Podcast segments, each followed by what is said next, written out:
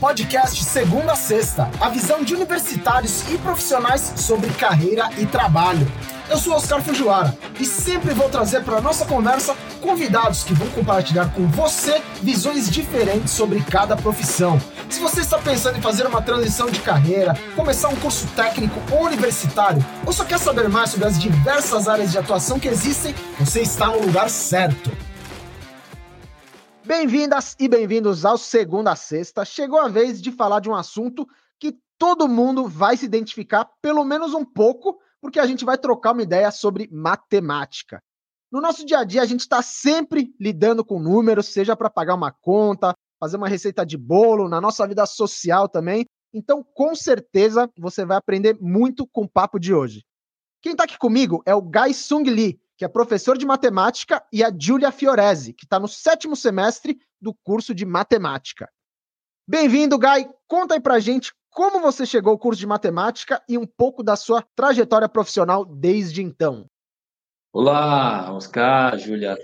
Bom, cheguei no Brasil aos 14 anos. Eu sou imigrante. Uma época que não tinha Google, não tinha internet, e a linguagem universal é matemática, então a matéria que fui melhor, que não, não sente aquela estranheza, né? O português é uma, uma língua bem difícil, né? Então, matemática, sem estudar tanto, acabei indo né, muito bem, tirando 10, 9 e tal. E quando cheguei no cursinho, eu encontrei alguns professores que me inspiraram, né, ensinar matemática de um jeito bem diferente, que a matemática da Coreia é bem maçante, né, bem maçante mesmo. E no Brasil, meu, aprendi de um jeito bem oposto. Isso me interessou muito, ao ponto de eu decidir seguir essa carreira. Puxa, eu vou querer estudar mais matemática, fiquei apaixonado, e também eu vou ensinar matemática, né? Eu não sei o que, que eu gostava mais, ensinar ou aprender matemática. Só que a faculdade que ingressei foi, foi faculdade de matemática aplicada, que não tem muito a ver com o ensino de matemática. Né? E aí, no primeiro semestre, né, já me não me identifiquei. Matemática bem robusta, bem quadradona, falei, uai, não é isso que eu quero. Então, no segundo semestre já me, né, migrei para matemática licenciatura, e aí sim eu me identifiquei.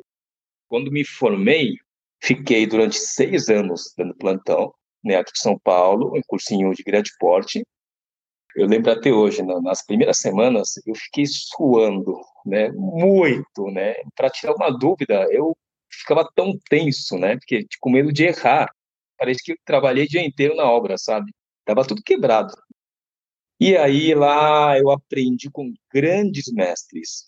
Para mim foi assim a faculdade de verdade, né?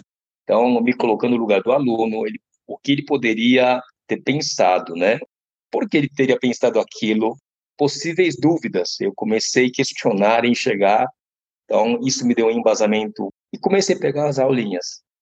O colégio onde eu peguei, como professor, não como plantonista, era um colégio muito acolhedor. Eu consegui crescer lá aprendendo, corrigindo, né, melhorando. Que dependendo do colégio, onde você pisa, você pode ficar traumatizado e não, nunca vai querer mais dar aula. E eu comecei a ganhar confiança, ouvindo os elogios dos alunos, né, das colegas. Eu comecei a pensar, poxa, acho que é isso que eu tenho que fazer na vida. E aí comecei a pegar umas aulas no cursinho, né, aquelas aulas da noite, complementares. Hoje eu atuo mais no colégio. E eu fico tão feliz porque na aula do colégio eu consigo levar matemática menos engessada, matemática menos mecânica, menos técnica, não busco tanto é, na resolução em si, sim a beleza da matemática. Hoje, voltei a estudar, faço mestrado na USP também, então é isso. E você, Júlia, conta aí pra gente como você foi parar no curso de matemática. Na escola eu sempre tive afinidade, né, com, com as áreas das exatas, e eu sempre senti que eu queria seguir nessa área, mas até o terceiro colegial eu pensava em fazer engenharia ambiental e eu acabei indo fazer cursinho. E lá no cursinho foi que eu descobri a minha paixão por ensinar. Então, boa parte da, das tardes né, do meu dia eu, eu ficava no plantão, tirando dúvida dos meus amigos, ajudando os plantonistas e, e passava o dia todo ali e esqueci até de estudar outras matérias que eu precisava para o vestibular. E aí eu tive aula com o Edu, né, que dava aula com o Guy. Cara, eu falei, meu, isso, isso é o que eu quero. Eu vi as aulas e falava, meu, ele é fantástico, ele explica a matemática de um jeito bonito, que, que atrai, assim, você não consegue deixar de, de acompanhar. Comecei a parar para pensar e falei, meu, eu gosto de ajudar os meus amigos, eu gosto de explicar, será que não é isso que eu quero? E eu lembro que eu conversei com meus pais, né, meio pouco tensa, né, porque eu ia sair da engenharia para ir para a área da licenciatura, e eles acharam incrível, achavam que eram realmente o curso que fazia sentido, assim, para mim. É, e eu falei, bom, vamos embora. E aí eu passei, né, em alguns vestibulares, e aí eu fui fazer licenciatura em matemática na USP. E foi lá que eu continuei tendo certeza de que era a área da, da educação que eu queria, mas eu ainda não tinha tido a oportunidade de trabalhar na área. Em 2019, eu comecei a fazer estágio, e o estágio lá no colégio é bem voltado para o plantão de dúvidas, então a gente dá o plantão para o ensino fundamental 2 e para o ensino médio. E essa vivência do plantão de dúvidas é uma loucura, você aprende muito, você vai se virando, quando deu os dois anos, eu fui buscar uma outra escola. É um colégio que é integral, então a gente está sempre na sala de aula e tem os plantões de dúvidas também. Lá eu tive a oportunidade de substituir professor, de dar aula, de ter aquela incerteza de será que eu estou explicando direito, de ter aquele medo, nervosismo de entrar numa sala de aula. Eu tive realmente a certeza absoluta que era a área da educação, que, que era o que eu queria seguir. E tem sido assim incrível. É, eu falo que eu vou trabalhar feliz porque eu sinto que eu vou ter novos desafios ali no dia para eu, eu lidar. E realmente assim, é muito gratificante. Tem dia que eu saio de lá completamente feliz, assim, tendo certeza que eu quero continuar nessa profissão e aprender mais e melhorar cada vez mais. Vocês dois comentaram né, que gostavam muito de matemática aí na época da escola, na época do cursinho também. Mas como que é essa transição, né, do colégio cursinho para a universidade? É um salto muito grande, assim, é uma coisa que você fica chocado quando você começa é, na faculdade? É um choque, assim, porque você vem com a mentalidade do colégio, do cursinho, aquela matemática que eu tinha uma facilidade, que era mais tranquilo. E quando você entra na faculdade, você percebe que você não vai só fazer contas, você vai explicar as contas que você faz, tem que provar todas as contas, aplicar teoremas, explicar o porquê que você faz é, uma conta de uma certa forma, qual teorema você aplica. E a gente percebe que a matemática é muito maior do que o que a gente vê no colégio, se aprofunda muito mais. Além das matérias da matemática, a gente tem também matérias da área de educação é, e da área de física, né? Mas realmente é um salto grande, assim, mas a gente vai conseguindo perceber a pertinência desses assuntos para a gente poder trabalhar na sala de aula, às vezes com uma matéria que é um pouco mais simples, mas a gente vê todo por trás desse conteúdo. Eu me considerava um aluno que tem afinidade e certa facilidade né, no colégio e no cursinho. E aí minha primeira nota acho que foi dois. acho que vou largar essa faculdade. O, consolo foi, nota das colegas foi 1,8, 1,5. Quem tirou 3 era o cara. Caraca, o cara tirou 3. E aí surgiu uma frase que carregou até hoje. Mais do que inteligência é persistência. Tem que persistir. E numa hora acaba sendo digerido, né, que conhecimento não, não entrava de jeito nenhum, ficar mastigando, ruminando, e numa hora desce desce assim, entalado, né? Mas desce. Olha, naquela época não tinha a facilidade que tem hoje. Não tinha YouTube, aula gravada em YouTube, não tinha isso. É negócio que vai para a biblioteca, pega um livro ou anotação de um colega e estuda por aquilo. Então demorava muito para entender mesmo. A primeira prova que eu fiz, é, eu e meus amigos, a gente saiu da prova falando: Meu, a gente arrebentou no mínimo oito, mas assim, certeza que a gente tirou dez. Aí saiu a nota da prova. A maior nota foi a minha, do meu grupo de amigos. Foi 2,7. Eu lembro até hoje uma, uma matéria que chama-se Geometria Não Euclidiana. É o que acontece totalmente diferente do que a gente vê no colégio. Né? a soma dos ângulos internos, a gente sabe que é 180 graus, no mundo euclidiano, né? Lá pode acontecer outras coisas. Né? Então tem que quebrar muitos preconceitos. Cálculo, gente, todo mundo tem né, medo, né, do famoso cálculo. Eu também tive dificuldade. Eu lembro que em uma das palestras da semana de recepção, eles falaram que, olha, vai ser normal vocês tirarem notas baixas, é difícil. Então, a gente adotou o lema de 5 a 10. 5 é a média, então o 5 virou o novo 10. Mas aos poucos a gente vai entendendo né, esse, esse nível de dificuldade, vai conseguindo pegar o ritmo, porque é um ritmo bem diferente mesmo da, da escola. Por ser um curso muito difícil, né? Como vocês comentaram agora, a taxa de desistência acaba sendo muito alta também? Tem, tem. Nossa, índice de desistência é muito grande. Ó, na minha época, eu não sei como que é hoje, né, João, mas 80% desistiam. Quando eu entrei, o IME tinha a maior taxa de evasão da USP, né? Então, é difícil você ter ah, uma festa de formatura todo ano. Não, tem pouquíssima gente. Poucos sobrevivem. Fora curso de matemática, seja bacharelado ou licenciatura, é fácil de entrar, entre aspas. É um curso muito pouco concorrido comparado com medicina, outro curso. Vocês dois escolheram a carreira na docência e já contaram um pouco como é o dia a dia de vocês na escola. Agora, vocês podem contar também qual é a parte de dar aula que vocês mais gostam e quais são os desafios também, os maiores desafios para manter os alunos interessados? Sempre gostei de, de conhecer pessoas e de, estar em contato conhecendo essas pessoas. E aí, quando eu me vi na área da educação, eu falei: nossa, eu vou ter a oportunidade de conhecer esses alunos e eles vão me conhecer e a gente vai construir um aprendizado junto. Me encanta muito poder participar desse processo de formação dos alunos, de, de participar da aprendizagem, no caso, aprendizagem matemática. Entrar numa sala, é, explicar um conteúdo, tirar dúvida e o aluno sair de lá assim: caraca, a aula foi incrível, nossa, passou muito rápido, obrigada, você explicou muito bem. Um aluno que tem muita dificuldade, ele conseguiu sanar as dúvidas dele, conseguiu ter um interesse em tentar resolver, porque é, muitas vezes o aluno que tem dificuldade, ele acaba se afastando, né? Da matemática, ele acaba, ah, eu não gosto disso, não gosto dessa matéria, e aí ele não se esforça mais, e aí vai acumulando, né? Mas conseguir capturar esse aluno é, cara, é muito, muito gratificante. E acho que é, é uma dificuldade que eu sinto que é bem latente na, na educação matemática, que é você conseguir despertar o interesse daquele aluno que tem dificuldade, daquele aluno que sempre tirou notas baixas em matemática, que sempre viu a matemática como aquele monstro na escola.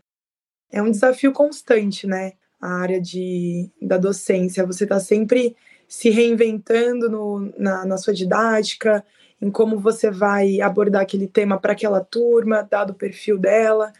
Então, é sempre um desafio, assim, mas é muito. O retorno é muito gratificante. O tempo passa, mas tem uma coisa que não muda. Eu acho que depende da experiência. Então, por isso que eu, eu acho que todo professor é responsável por mostrar a beleza da matemática. Né? Diante da perfeição, a gente fica parado, não consegue nem se mexer, começa a chorar. Mais do que qualquer técnica didática, tudo, sim, isso é importante, né? Mas quando o aluno, se a gente consegue fazer o aluno enxergar aquilo, vixi, o aluno vai sozinho. E Gai, você que tem bastante experiência como professor de cursinho de escola, quais são as principais diferenças no ensino da matemática nesses dois casos, na sua opinião? Como fiquei muito tempo no cursinho, a, a minha didática, de fato, melhorou bastante. Como que ensinaria isso de um jeito mais simples, curto, limpo, exemplos, contra-exemplos tal? Mas estando muito tempo no cursinho, comecei a perder assim um significado de dar aula, que é assim, poxa, o que que isso vai fazer a diferença na vida da pessoa? Tudo bem, estou preparando a pessoa para ir bem na prova, mas é uma coisa muito engessada, sabe? Assim, é, vestibular não deixa de um concurso, né? E, e a matemática que é legal? Cadê a matemática? Matemática tipo Kumon é importante. Para mim, isso é uma defesa, sabe assim? Mas tem que ter ataque. É, despertar o interesse, ver a parte linda da matemática, seria um ataque, né? É, é, por isso que hoje eu curto muito mais dar aula no colégio do que no cursinho. Cursinho eu sou obrigado. Ah, cai ou não cai? Cai como? Cai assim, cai assado. Eu respeito essa parte de repetição, parte mecânica, sim, mas a gente não pode parar para aí, né? Quem falou isso para mim foi uma professora da faculdade mesmo, da USP. Ela falou, Gai, é, não é só criatividade. A repetição guarda muito segredo, Gai. Você tem que repetir. Repetindo, você vai enxergar com certa maturidade porque as coisas funcionam. Sem isso, você nunca vai enxergar. Eu, pessoalmente, gosto de enxergar a essência das ideias.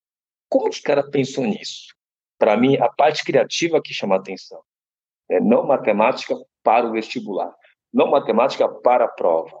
Eu fico triste quando alguém quer aprender matemática, cara tem que aprender um monte de regras, se acostumar, tudo aquilo tal, para fazer prova. Nenhum significado tem isso para mim, de verdade. Tem que sair um pouco dessa, né, da caixinha, é, enxergar como matemática realmente é legal, funcional, pode nos ajudar. Acho que isso é atemporal, entende?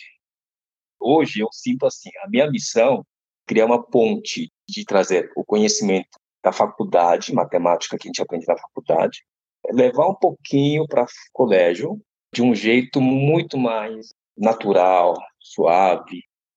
E além da docência, da pesquisa, em quais outras áreas os profissionais formados em matemática costumam atuar também?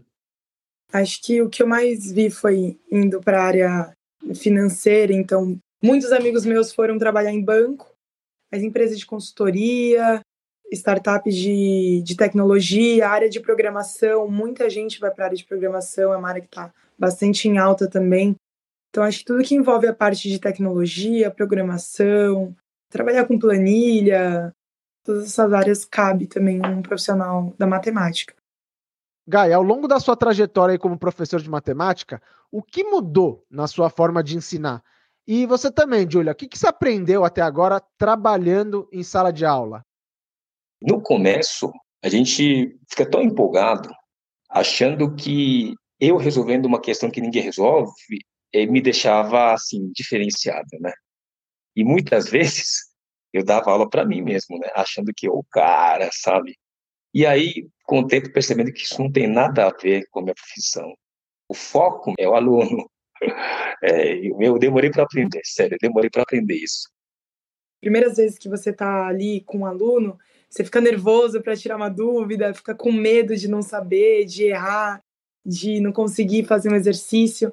Mas isso faz parte do aprendizado, né? A gente é humano, então a gente vai errar, às vezes você não vai conseguir fazer um exercício ali de primeira, mas eu acho que você estar aberto para tirar a dúvida do aluno, e mesmo que você não consiga, você ir atrás disso para poder ajudá-lo, você ter essa disposição de ajudar, eu acho que, que esse é o ponto de, de você ser professor. Meu, se alguém falar para mim, Gai, não entendi nada que você explicou, nossa, esse já eu não consigo dormir, né? Eu não consigo aceitar aquilo. Caraca, que professor sou eu, né? Preciso melhorar isso. E como está o mercado de trabalho para recém-formados, Júlia? Tem bastante oportunidade em escolas, em cursinhos? Para estágio, a gente consegue ter bastante opção assim de escola para estagiar, né? Os colégios têm aderido a, a esse cargo do estagiário, que dá um suporte para o professor, ajuda no plantão de dúvidas. É, eu tenho uma amiga que, inclusive, eu me lembro que ela falou: Olha, eu vou esperar um pouco mais para me formar, porque atualmente está mais fácil eu conseguir um estágio do que um emprego como professora titular.